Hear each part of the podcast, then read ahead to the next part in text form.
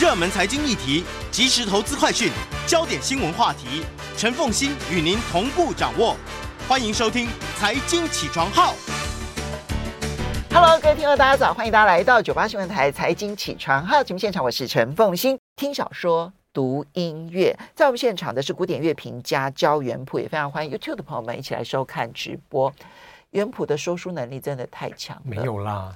你知道上一次你介绍的那一本就是哎，哇，我一下想不起来那本书，就是呼唤呼唤奇迹的光的那本，后来在博客来就卖断了。那是因为大家看你的节目。好，今天要来。听的小说是《莫斯科绅士》，是的。那其实这是二零一八年出版的书，二零一八年出版的书。但因为今年是拉赫曼尼诺夫年呢，拉赫曼尼诺夫是一八七三年出生，一九四三年过世。然后我们现在已经到十一月了，我们还没有介绍拉赫曼尼诺夫。那因为这本小说里面呢，这个最后就靠近结尾的地方，拉赫曼尼诺夫第二号钢琴协奏曲扮演了非常重要的角色，所以。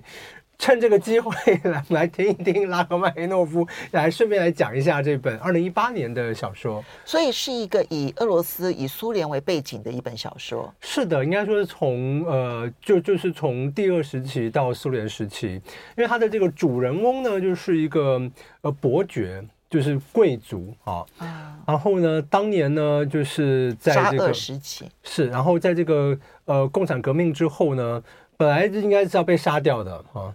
但是因为他之前写了一首同情革命的诗，哦，于是呢，就他就一个审判，那审判也很好笑啊，就就那那这不可能发生的，就是说呢，呃，好，就饶你一命，但是呢，你就不可以离开你现在住的地方，就是莫斯科的大都会旅馆啊，就不可以离开这个酒店一步。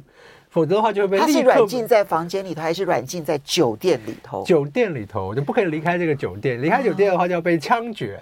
哦、他是一个嗯嗯很好笑的，好可怕的软禁哦。对，但是当他本来当住很豪华的房间呢、啊，被带回去就发现说啊，被赶到阁楼了啊。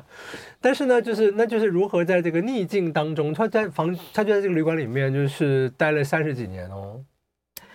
他就这样子待了三十几年在旅馆里头，嗯，这到底是一个虚构的故事还是真实的故事？虚构的，虚构的，虚构的故事。但我觉得很好玩的是，因为这部小说，我觉得第一个是，呃，主人翁出奇的乐观，就在这种逆境底下，他还是，当然也是因为作者给他这样乐观的个性，还有这种发生的所有事情，所以你看他就是说啊，就是怎么样的化险为夷，而且怎么样从一个伯爵的身份，到后来，你当然你还是这个旅馆的客人嘛，但是你真的就不工作吗？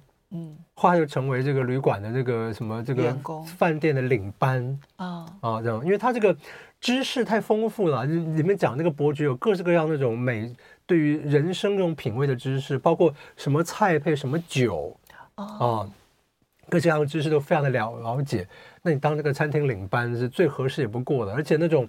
一看一个人就知道说这个人大概是什么背景，或者是这个人今天来这个旅馆里面需要什么辨人的能力。啊，对，所以就这最适合他的一个工作啊，对，然后就很有，然后就出奇乐观了啊，嗯，好，所以一个人要如何在一个酒店里头不失品味、不失身份的去度过他一生，嗯，这样子的故事，我们先来听一首这个嗯《天方夜谭》，这是由。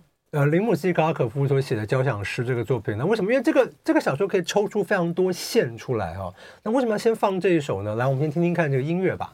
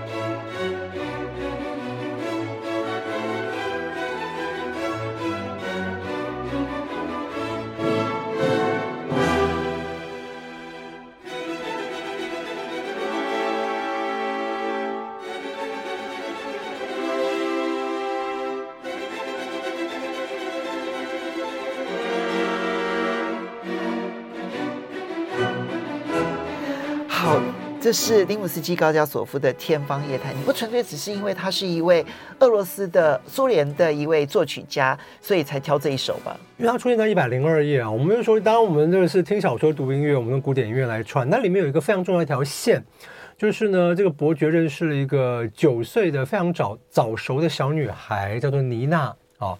这个妮娜的古灵精怪的妮娜呢，就跟他讨论很多啊，什么旅行跟人人生啊，跟九岁的小小女孩，所以呢，这是他跟妮娜就是就认识之初讨论，就是说妮娜她就说啊，她的爸爸昨天晚上带她去听这个天方夜谭啊，讲到旅游啊或者什么什么啊，但是呢，他就说呢，这个呃没有人听了这个曲子会真的想要去阿拉伯，虽然神灯就在那个地方啊，当然这是很多隐喻了，因为呃这条线，因为这条线。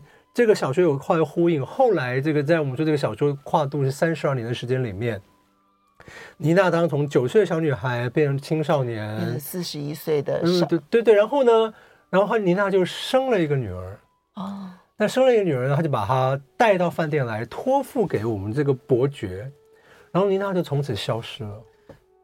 为什么？对不起，我好像讲了太多剧剧透了。反正大家自己看这个小小、哦、小说，对，这一条线好特别。对，然后他那个女儿呢，就变成就那女儿，他女儿叫做苏菲亚。那后来这个苏菲亚等于就是像是就是伯爵就把她当成是自己的女儿。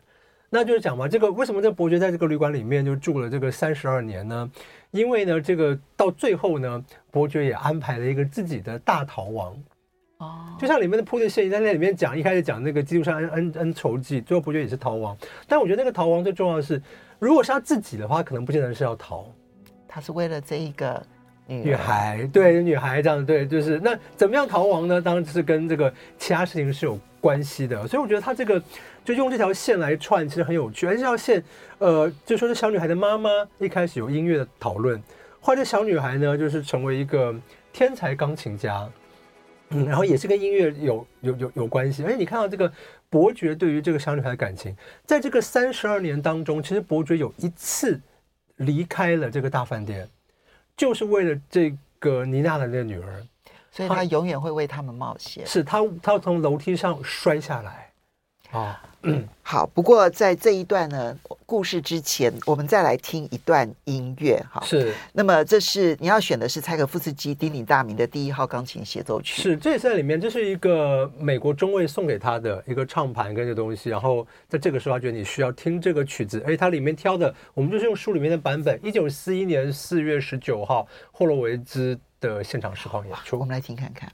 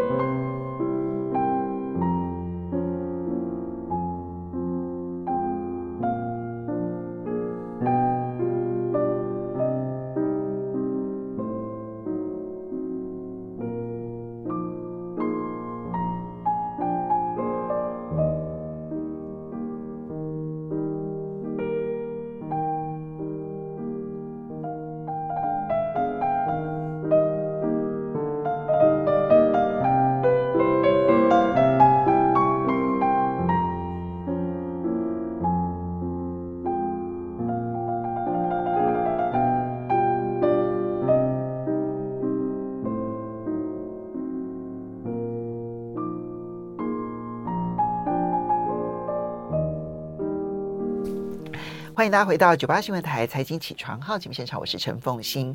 听小说，读音乐，你听到这一首就是肖邦的鼎鼎大名的夜曲。呃，我能够辨识的古典乐曲的，就听音乐就能够知道它是哪一首的，其实量很小很小很小很小。你今天挑了三首，我能辨识的，你跟伯爵一样哦。没有，只有柴可夫斯基第一号钢琴协奏曲、肖邦的夜曲以及后面我们会接到介绍介绍到的。伯爵也是这样说的啊。我们看这个书的第真的吗？三百四十二页，第一个音节的琴音才弹才弹出，伯爵就不由自主的倒退了两步。他很熟悉这八个音符吗？就算他已经三十年没有听到这首曲子，但只要乐音一飘进他火车上的标包厢，他马上就知道这是哪一首乐曲。只要他在逃亡了。对，只要他在某个热闹没有在某个热闹的季节走走在佛罗伦斯街头，偶尔听见，他马上认得。换句话说，无论走到哪里，他都听得出这是什么曲子，是肖邦作品九第二号降 E 大调夜曲。这边呢，就是这个妮娜的这个女儿啊，Sophia，就是以这个时候，这个时时间快转，已经到了十七岁了，因为她完全不知道这女儿会弹钢琴。对，这是一个秘密啊，这样子。然后呢，他就说，一方面，那不是从小就在饭店里头。对，但他就说是给他一个惊喜，他偷偷跟别人学钢琴，所以不是天才少女啊。哦嗯、然后他又说，他说呢，一方面苏菲亚会弹钢琴这件事情让人觉得不可思议了；另外一方面，他能用这么高明的技巧掌握主旋律与副旋律，更让他难以置信。但最让他惊喜的是他在乐曲中所显露出来的感性。嗯、有人可以花一辈子的时间精进。钢琴弹奏的技巧，却无法完全掌握音乐的表现力。要呈现音乐的表现力，演奏者不需不只要需要理解作曲家的情感，也必须透过自己的弹奏，把作曲家这些内在的情感传达给观众。嗯，哦，这是他，这是作者对于，嗯。弹奏这件事情的评论是啊，然后这爸爸觉得说，这个为什么这个说法可以这样弹呢？这样他就爸爸就非常的开心啊，如何如何啊？嗯嗯。刚刚我们前面一段呢、啊，在进广告之前谈的是柴可夫斯基第一号钢琴协奏曲，其实，在书里头也出现了。是书里有出现，就是说这个女儿就是从楼上摔下去的，爸爸就是带带到医院去，最后还是偷偷的，就是在这个车子的这个后车厢里面送回旅旅馆嘛，因为不能让人家看到。好、嗯，那回来。那个他的那个美国朋友就送给他这样子的一个唱听就听啊，就听了就是，但是我觉得这都是一个伏笔，因为从这方面你知道说这个爸爸是这么爱这个妮娜留给他的这个小小小，小女孩，好，这是第一个。第二个是呢，霍洛维兹当年也是逃离苏联啊，啊，这是是很有名的一段故事。对对对对对，那时候那个我看那个霍洛维兹的传记，就是他那离开苏联的时候，他他不是逃了，就离开苏联的时候。那个海关还盖那个印章这样子对啊，那个最后的盖上去之后还跟他讲说，不要忘记祖国啊，对，就后来就真到最后到到老才回回去啊，那就一下差那么久的时时间了啊，就是但是很有趣。但后来呢，我们要讲的是这个这个小说，第一个是就是出奇的乐观，第二个就是如果你在疫情期间看它的话。你就觉得你跟伯爵一样，哪里都不能去这样子，对，就特别觉得感动啊，就是觉得在这个，但包括这里面很多，就我觉得这是作者的人生哲理，他透过这个书来告诉我们，比方说来讲说这个伯爵七岁的时候，跟邻居小朋友下棋就下输了，结果邻居小他下棋就大哭大闹大闹一一顿啊这样子啊，他说这种缺乏运动精神的行为让他爸爸就被就很生气啊。回到房间里面去之后呢，这伯爵祖母就告诉这个七岁的这个孙孙子，他说：“输当然很难受，特别是啊那家小孩又很讨人厌。但是啊，亲爱的，你为什么要如他所愿呢？是啊，你的大哭大闹，哦、你的愤怒，你的不甘心，不就正是让赢家，你不希望被赢的那一个人感到开心的事吗？是。”然后这里面呢，还有一个失忆女演员，就曾经是很红的，后来又掉下去，但后来又翻身那个女女演员。这女演员的话跟伯爵也是有关系的、哦。他就说了，他跟这个女演员跟他变成所谓的失败者联盟。他说呢，成员表面上没有任何标志，但彼此一眼就看得出来，因为突然从云端坠落。同盟的盟友有相同的观点，他们深知美、影响力、名声跟特权都只是暂时借来，而不是。永久永远的，真的。于是他们并不容易为这些东西所折服，他们不轻易羡慕他人，也不轻易发怒，哦，这样子对。他们继续生活在同柴之间，对别人的奉承啊、啊，这谄媚呢谨慎以对，对别人的野心悲悯以对，而他人所展现的优越感，只会让他们在心里面暗暗的微笑，暗暗的微笑。嗯、这句话说的真好。是所以。所有我们表面上所拥有的声望的那一切，嗯，只是暂时借来的。是，如果你想清楚这一点之后，其实人生安居世上就不再有任何困难了。是，就看伯爵在这个情况之下，所有的家产、所有的东西，过去所有东西都没有了，嗯啊，跟过去说再见，然后被放到旅馆，旅馆在阁楼里面，他还是有办法在阁楼里面重建自己的天地。他会让我想到，就是在。越战期间呢、哦，那么在美国当时其实有很多的俘虏嘛，嗯、对不对？哈，就被掳到了这个越南。然后呢，其中有一些呢，就待的时间非常非常的长。那有一位呢是被俘虏的最高阶的将军啊、哦。那么他被俘虏了之后呢，他维持着他的他的力量，然后而且还可以组织俘虏营的这一些被俘的这一些美军官兵们，然后让他们可以很。在有审慎乐观的态度之下，度过他们那个最难熬的一段期间。后来有人问他说：“谁最熬不住？”他说：“是超级乐观者。”哦，真的，因为越是超级乐观，他们就会相信啊，圣诞节就会有人来救他们。哦，啊，明年就会有人来救他们。当他一次一次的期望、失望、绝望之后，他就人生再也没有任何的期望了。所以还不够乐乐观，要乐观三十二年。所以他必须 要，他必须要审慎乐观，嗯、审慎乐观。嗯、他必须要在当下活得很好。是，我觉得这就是同样的一种心情。嗯、你必，我们人某一种程度也是被关在一种框架里头。是，我们要活得很好。然后就是，我觉得这其实你看，就是也是一样，就某种程度来讲，这个里面有《基督山恩仇记》，有什么？它也是《鲁滨逊漂流记》。啊！你在荒岛要重建文明，重建自己的这个生活，没错。嗯、但你靠用什么来重建呢？我们在这一段哦，还要再听一首的是莫扎特的第一号钢琴奏鸣曲，这一首就简单了吧？呃，还好，但是就是说，这里面是这个这个苏菲亚去参加一个音乐就是甄选啊，甄选会，然后但是别人可能弹很技术很难的曲子，他选择弹莫扎特。第一号钢琴奏鸣曲，对，然后但是就是以这种出奇的这种美好的音乐性这样子，然后就就被选选上了。啊，其实这是一个很好玩的一个选择了。原谱很清楚的知道说，其实苏联时期的或者一直到现在哈，就钢琴家的还有作曲家的能力都是很强的。嗯那品味其实也是蛮高的，所以苏菲亚可以去参加这个比赛，嗯，还蛮厉害的。对啊，天才少少女在这里就很好玩，但但是这应该是我们节目里面搞不好是第一次，也是唯一一次播嘛 的第一号钢琴奏鸣曲。对，因为你大概很少会挑这么简单的曲子，我们来听看看，嗯。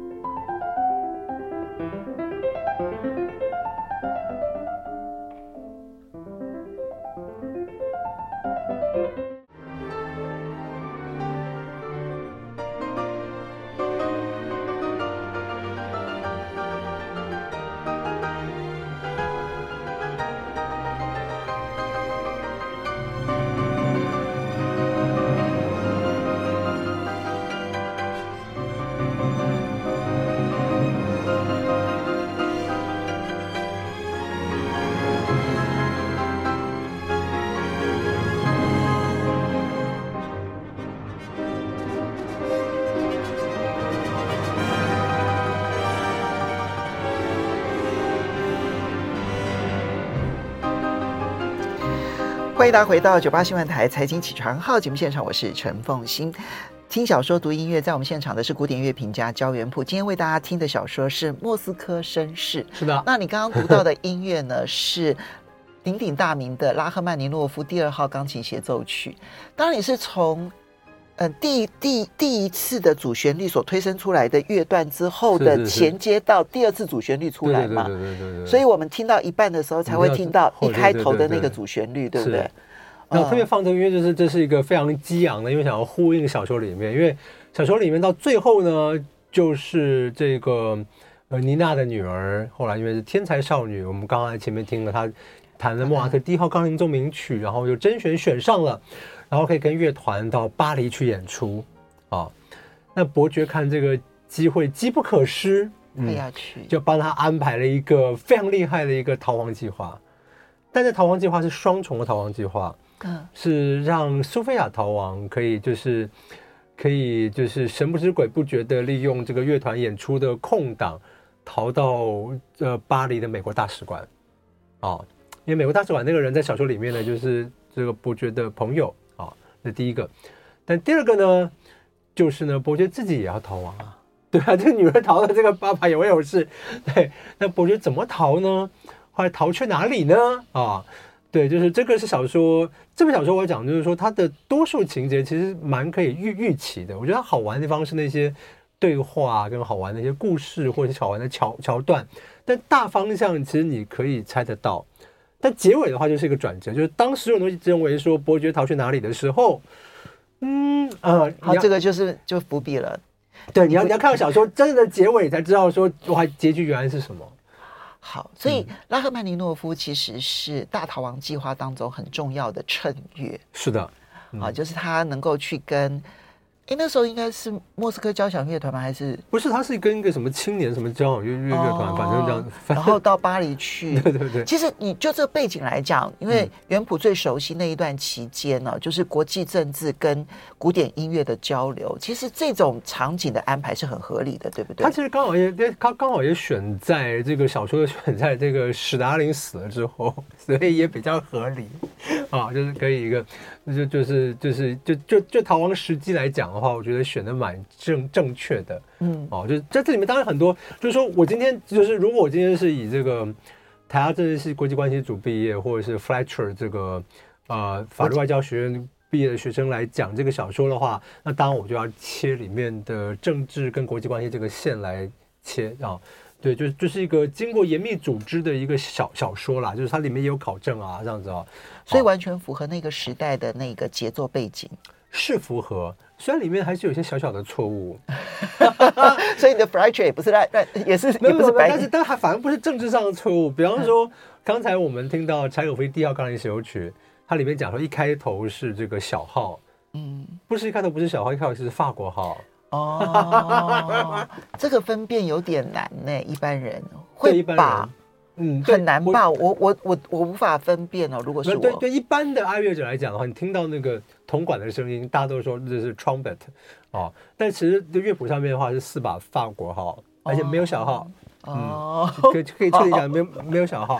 对，那就就就是这种错误啦，这样子对。好，所以你可以用国际关系、国际政治的线。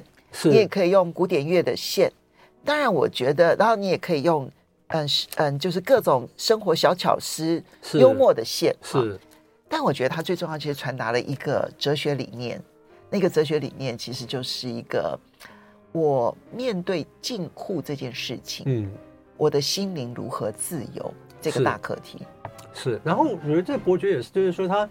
呃，你说他在这个，就其实他的命运也是蛮危危急的嘛，因为在这个状况底底下，对不对？随时那个你的上上层又是对你什么不高兴，你就是，但是呃，遇到他该出手帮忙的时候，他还是很有正义感哦。嗯，对，我觉得就是他作为一个绅士，我们不要忘了是莫斯科绅士，绅士并不是讲品味啊，如何自处而而已，就是说该他出手帮忙的时候就要勇敢，他没有退缩过。嗯，我觉得这是里面非常重要一个点。遇到他能做的事情，他会勇敢。对，然后他也会不断的这个学习。比方说，今天我们最后来听的一段音乐，当然里面很重要，就是说这个逃亡计划能够成功，也是因为就是苏菲亚能够成功，是因为这个巴黎的这个美国大使馆是他的朋友，在莫斯科认识的。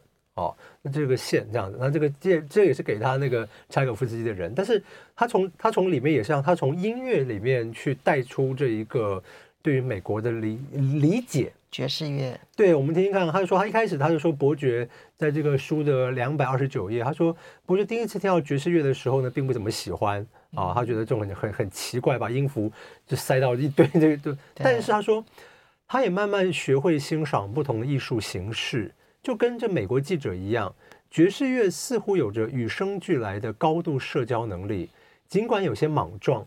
常想到什么就说什么，但基本上都出自于善意和幽默。此外，从何而来又往何处去，似乎也完全不重要。爵士乐散发出大师般的自信，却又同时具有学徒般的天真生涩。这么特别的艺术，竟然不是源自欧洲，岂不是太令人惊讶了吗？哇，他评论的真的太好了。嗯，我们来听这一段爵士乐是由谁？哦，这个我选的这个是一个苏联时期作曲家，叫做卡普斯汀。哦，卡普斯汀他很有趣，就是他可以把爵士乐的这些声响，然后跟古典的形式呢结合在一起。所以我们听听看这样子的音音乐啊。所以在今天的听小说读音乐最后听到的这首曲子，卡普斯汀的这个作品三十六，呃，这个托卡汀蒂娜。对。尽管莽撞，但是可以带来很多自由。嗯，我们来听看看。